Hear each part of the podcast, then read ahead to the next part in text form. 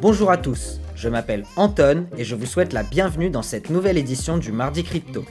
Chaque semaine, pour vous éviter d'être noyé dans la masse d'informations, j'essaye de résumer en 20 minutes seulement les événements importants qui se sont produits dans l'univers de Bitcoin et des cryptoactifs. Que vous soyez débutant ou expert, abonnez-vous à notre podcast et on vous donnera toutes les clés pour vous aider à prendre des décisions en toute objectivité. Avant de commencer cet épisode, je voulais comme d'habitude remercier tous mes auditeurs. La semaine dernière, on était à nouveau dixième du classement tech d'Apple Podcast et vous êtes de plus en plus nombreux chaque semaine à rejoindre la communauté. Merci à vous. Allez, on attaque et j'espère que vous êtes en forme.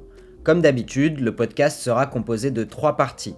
Partie 1, quoi neuf docteur, où on parlera de la place de Bitcoin dans un portefeuille d'investissement. Partie 2, où sont les instits, on fera un tour rapide des levées de fonds et le point sur une actualité importante de la semaine. Et partie 3, est-il trop tard pour acheter? Avec un point sur les 20 euros du mardi crypto et notre portefeuille d'investissement programmé.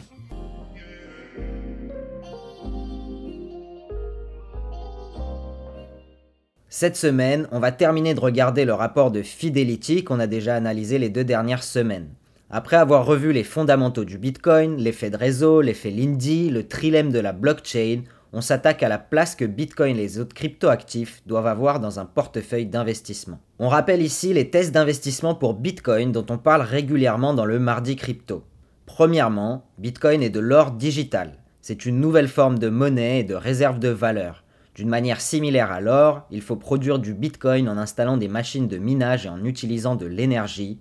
Bitcoin est plus rare, plus liquide que l'or et aussi plus transportable. Deuxièmement, c'est une protection contre l'inflation. Cette thèse n'est pas encore complètement claire et actuellement elle est sujette à de nombreux débats. Après tout, ça fait seulement 13 ans que le Bitcoin existe. Mais si on est persuadé que Bitcoin est une forme d'or digital et qu'il est un actif réel au même titre que l'or, qui a historiquement été une protection contre l'inflation, alors cette thèse prend tout son sens. Dans tous les cas, depuis sa création, le Bitcoin est l'actif financier au retour sur investissement le plus performant qui ait jamais existé. On peut aussi voir que l'adoption du Bitcoin dans les pays subissant une forte inflation comme la Turquie, le Nigeria ou l'Argentine est de plus en plus rapide. Et enfin, troisièmement, Bitcoin est une protection contre la censure. Comme on a pu le voir au Canada récemment, les comptes des organisateurs du convoi de la liberté ont été saisis et leurs actifs également grâce à l'instauration de la loi martiale et les pouvoirs étendus du gouvernement canadien sous ce nouveau mandat. Bitcoin offre une protection incomparable puisqu'il est impossible à saisir et il est impossible de censurer une transaction. Pour toute personne vivant ce genre de situation dans le monde, Bitcoin ouvre des opportunités qui n'existaient pas jusque-là. Un téléphone et un portefeuille digital permet de recevoir des bitcoins qui restent en dehors du risque de saisie par un gouvernement ou un intermédiaire financier.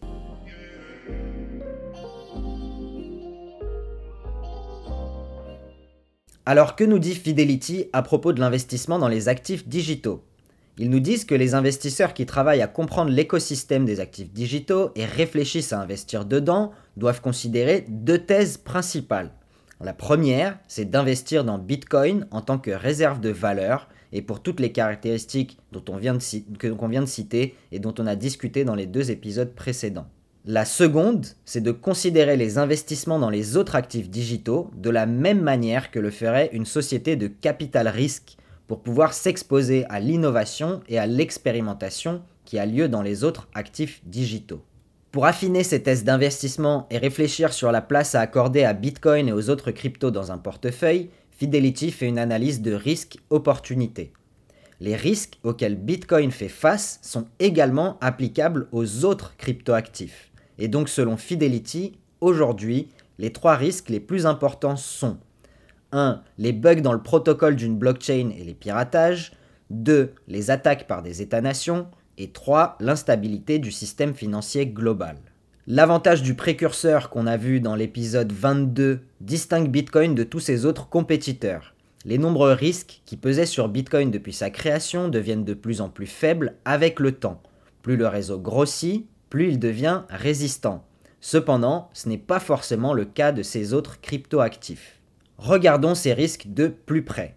Le premier risque, c'est le potentiel de vulnérabilité du code, c'est-à-dire l'erreur dans le code d'un cryptoactif qui permettrait à un hacker de pirater le système. Celui-là est toujours présent.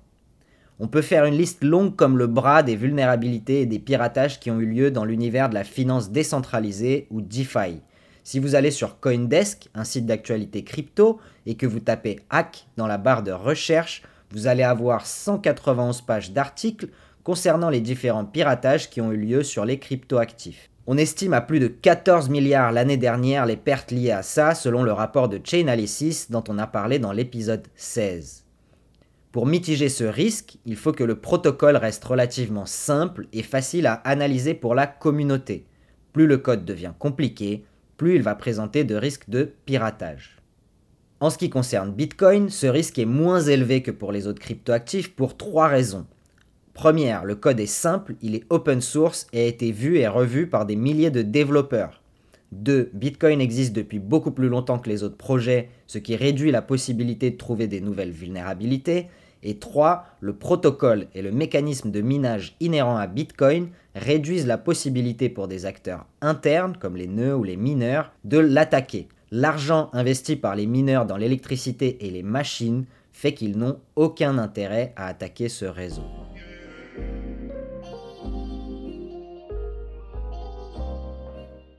Le deuxième risque qui est cité dans le rapport, c'est l'attaque par les États-nations.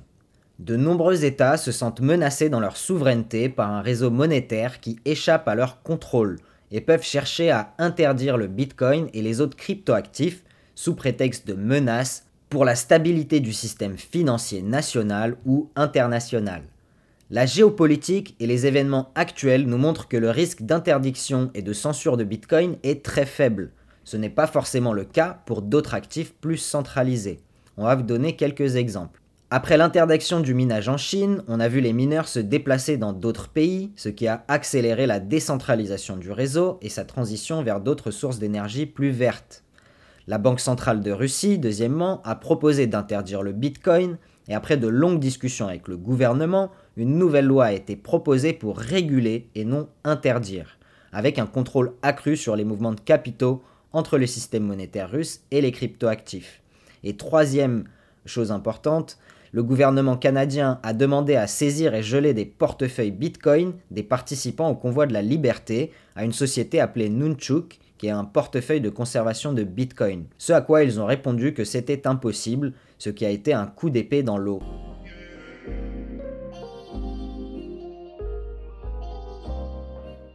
Et enfin, le troisième risque, c'est l'instabilité du système financier et monétaire international. Depuis la crise de 2008, des quantités très importantes d'argent ont été imprimées par la Réserve fédérale américaine et la Banque centrale européenne notamment, ce qui a causé des taux d'intérêt négatifs et de l'inflation, ce qui pose problème pour la stabilité du système. Ce type d'environnement macroéconomique a historiquement été profitable aux actifs dont la quantité est limitée, tels que l'or. On peut donc spéculer que le Bitcoin en tant qu'actif rare, dû à sa quantité limitée, bénéficiera de l'instabilité géopolitique et financière globale et présentera une protection face à un effondrement du système financier global. Pour les autres blockchains, il sera beaucoup plus difficile de faire face à ce genre de problème car elles sont en général plus centralisées et moins sécurisées que Bitcoin. Une perte de confiance de la communauté et d'un cryptoactif en particulier pour quelque raison que ce soit, causerait automatiquement une chute considérable du prix et une fuite des capitaux vers des actifs plus sécurisés. En gros, Bitcoin est moins vulnérable aux risques qu'on vient de voir par rapport aux autres cryptos.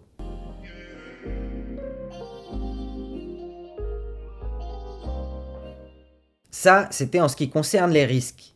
Fidelity nous dit également qu'il pense que les investisseurs sous-estiment le potentiel de retour sur investissement proposé par Bitcoin par rapport aux autres actifs digitaux. Le fait que Bitcoin ait déjà réalisé une performance impressionnante depuis sa création fait penser aux investisseurs que le potentiel de réaliser un profit de x100 par exemple sur les prochaines années est plus faible que pour d'autres cryptoactifs concurrents. Les analystes de Fidelity pensent le contraire, qu'il est plus probable que Bitcoin fasse une performance x100 sur le long terme plutôt que la majorité des autres actifs digitaux. Alors que l'argent coule à flot dans l'écosystème, selon eux, Bitcoin est la meilleure manière de s'exposer à la croissance de l'écosystème en général à moindre risque. Étant l'étalon de référence, toute croissance de l'écosystème en général profitera à la croissance de Bitcoin, même si sa part dans l'écosystème est décroissante au fur et à mesure du temps. C'est ce qu'on appelle la dominance du Bitcoin. La différenciation d'un cryptoactif face à un autre devient aussi de plus en plus compliquée. Depuis plusieurs années, on a pu remarquer que de nombreux projets qui se sont posés en concurrent du Bitcoin se sont fait dépasser. Si on compare le top 10 des cryptos en 2017 et aujourd'hui, on peut voir que 7 des 10 projets les plus importants à l'époque ne le sont plus aujourd'hui. Et des projets qui n'existaient pas à ce moment-là sont actuellement dans le top 10, comme Binance ou Terra par exemple. On peut être quasi certain que dans 4 ans, le top 10 aura encore changé mais Bitcoin restera le cryptoactif dominant de l'écosystème. Une autre difficulté pour les cryptoactifs concurrents à Bitcoin est leur capacité à attirer des communautés d'utilisateurs et des développeurs. Certains réseaux comme Ethereum et Solana ont réussi leur pari à coût de milliards de dollars d'investissement et construisent des cas d'utilisation de leur blockchain en étant capables de financer des développeurs et attirer des communautés d'utilisateurs. Pour les blockchains concurrentes qui n'ont pas ces moyens, la concurrence va être de plus en plus rude. On attend toujours le flipping de l'Ether qui annonçait déjà en 2018 dépasser Bitcoin en termes de capitalisation.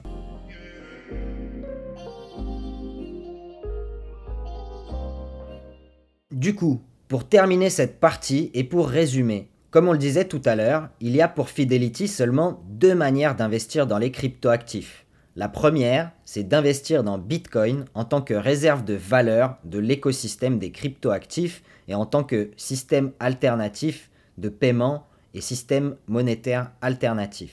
La deuxième thèse, c'est d'investir dans les autres cryptoactifs de la même manière que le ferait un investisseur de capital risque, c'est-à-dire de répartir des montants entre différents cryptoactifs en espérant que les gains de l'un compenseront les pertes de tous les autres sachant que la répartition classique pour 100 investissements en capital risque est la suivante. 90 entreprises d'un portefeuille en général vont faire faillite, 8 ou 9 d'entre elles vont avoir un retour sur investissement égal à 0, donc pas de perte, et une ou deux d'entre elles vont compenser largement les pertes sur les autres. Pour compléter ce que dit Fidelity, de nombreux financiers comme Ray Dalio ou Paul Tudor Jones se sont prononcés en faveur de l'allocation d'une partie de son portefeuille en Bitcoin. Selon eux, un montant de 1 à 5% du portefeuille total d'un investisseur semble actuellement raisonnable. Si vous détenez déjà de l'immobilier, des actions, de l'or, le Bitcoin sera également une classe d'actifs intéressante pour vous. Bill Miller, par exemple, un investisseur légendaire dont on a parlé dans un podcast précédent, avait investi 5% de sa fortune en Bitcoin et cet actif représente aujourd'hui 50% de son portefeuille. Dans le milieu de la crypto, une répartition raisonnable du portefeuille serait d'avoir 80% de ses investissements en Bitcoin et le reste des 20% à diversifier entre les différents altcoins pour pouvoir bénéficier de leur performance. C'est tout pour cette partie, j'espère que c'était clair. Comme on dit dans la crypto, Dior, do your own research, faites vos propres recherches et surtout, n'investissez jamais plus que vous pouvez vous permettre de perdre.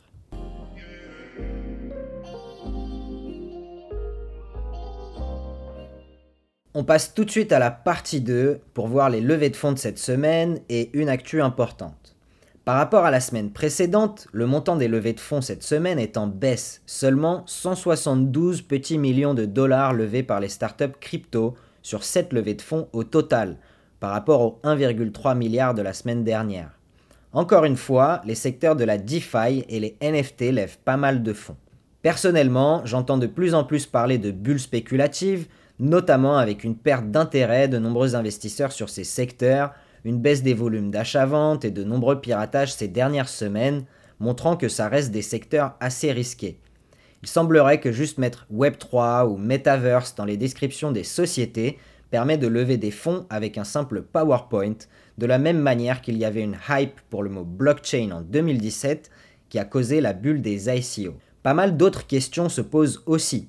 Les NFT sont-ils si utiles que ce que l'on dit? La DeFi est elle aussi décentralisée qu'elle le prétend? Si vous avez des avis sur la question, n'hésitez pas à nous en faire part. En ce qui nous concerne, on est plutôt d'accord avec les tests d'investissement de Fidelity qu'on vient d'invoquer en partie 1. Peu de levée de fonds pour les, par les startups, mais par contre, 4 nouveaux fonds d'investissement ont été lancés et ont récolté environ 1 milliard de dollars qui seront déployés dans les prochains mois pour investir dans des startups de l'écosystème, notamment Sequoia Capital dont on a parlé la semaine dernière, qui lève un nouveau fonds de 500 millions de dollars.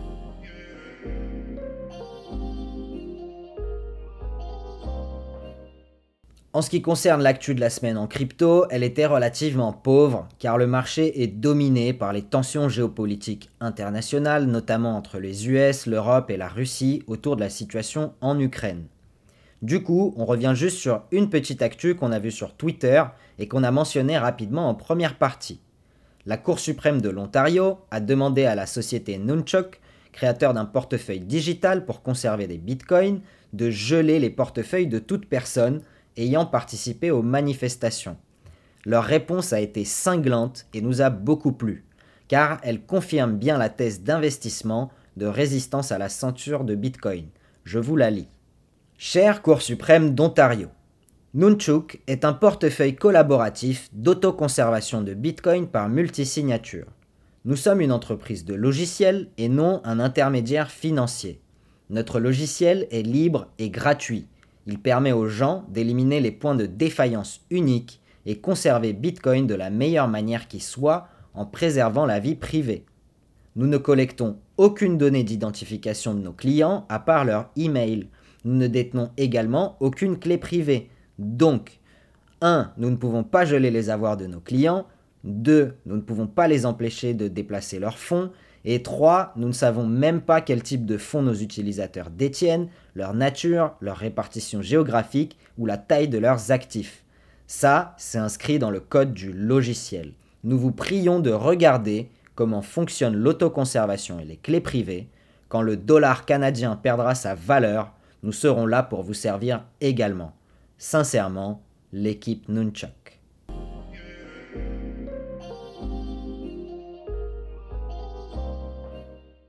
Et on passe tout de suite à la partie 3 et les 20 euros du mardi crypto. Cette semaine, on investit encore une fois 20 euros de manière virtuelle en suivant notre stratégie de DCA, autrement appelée investissement programmé.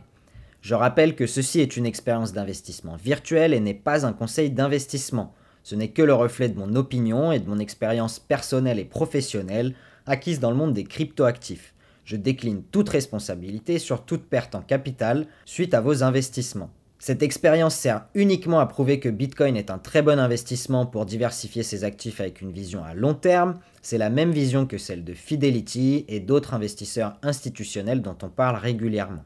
Cette semaine donc, 20 euros sont investis à 33 141 euros par Bitcoin et on obtient en échange 60 348 Satoshi ou 0,00060 348 Bitcoin. Performance depuis la création du portefeuille Capital investi 480 euros. Valeur totale du portefeuille 388 euros. Perte 92 euros ou environ 20%. Le portefeuille entier est toujours en perte, mais Bitcoin est notre plan épargne pour le futur et un de nos outils pour se protéger contre l'inflation. On regrettait la semaine dernière que le prix n'était pas resté plus bas pendant plus longtemps, eh bien nous avons été servis, et ça nous permet de continuer d'accumuler des Bitcoins à bas prix. Si vous voulez utiliser la même stratégie d'investissement programmée pour votre propre trésorerie, n'hésitez pas à utiliser notre partenaire Stackinsat qui vous permet de faire ça de manière entièrement automatisée via le lien dans la description. Surtout, faites attention à la sécurité de vos bitcoins. Ne laissez pas de gros montants sur les échanges, car c'est là que vous serez vulnérable au gel des avoirs, à la faillite et au piratage. D'ailleurs, les directeurs de Kraken, de Coinbase et de Binance ont émis cet avertissement à leurs utilisateurs. Sécurisez vos clés sur un cold wallet et n'hésitez pas à réécouter l'épisode 20 pour un rappel des différentes manières de sécuriser vos cryptos. On vous met en description le lien pour acheter un ledger, qui est une des manières les plus simples de le faire. Et si vous voulez consulter le portefeuille du mardi crypto, n'hésitez pas à suivre le lien vers CryptoCompare. En ce qui concerne l'analyse technique, il n'y en aura pas cette semaine. Les événements géopolitiques globaux qui sont en cours, l'inflation, la crise au Canada, la crise entre la Russie et l'Ukraine, vont déterminer la direction des marchés financiers dans les semaines à venir. Plus l'environnement sera instable, plus les marchés seront sans direction et volatiles.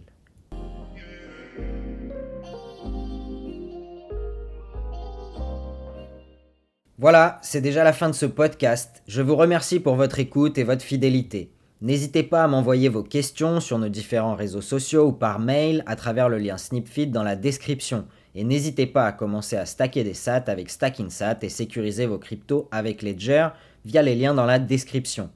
Si vous le pouvez, laissez-nous 5 étoiles sur Apple Podcast ou sur Spotify, ça nous permettra de toucher un public toujours plus large et de continuer à éduquer les gens. On termine comme d'habitude avec une petite citation tirée du Manuel du guerrier de la lumière de Paolo Coelho.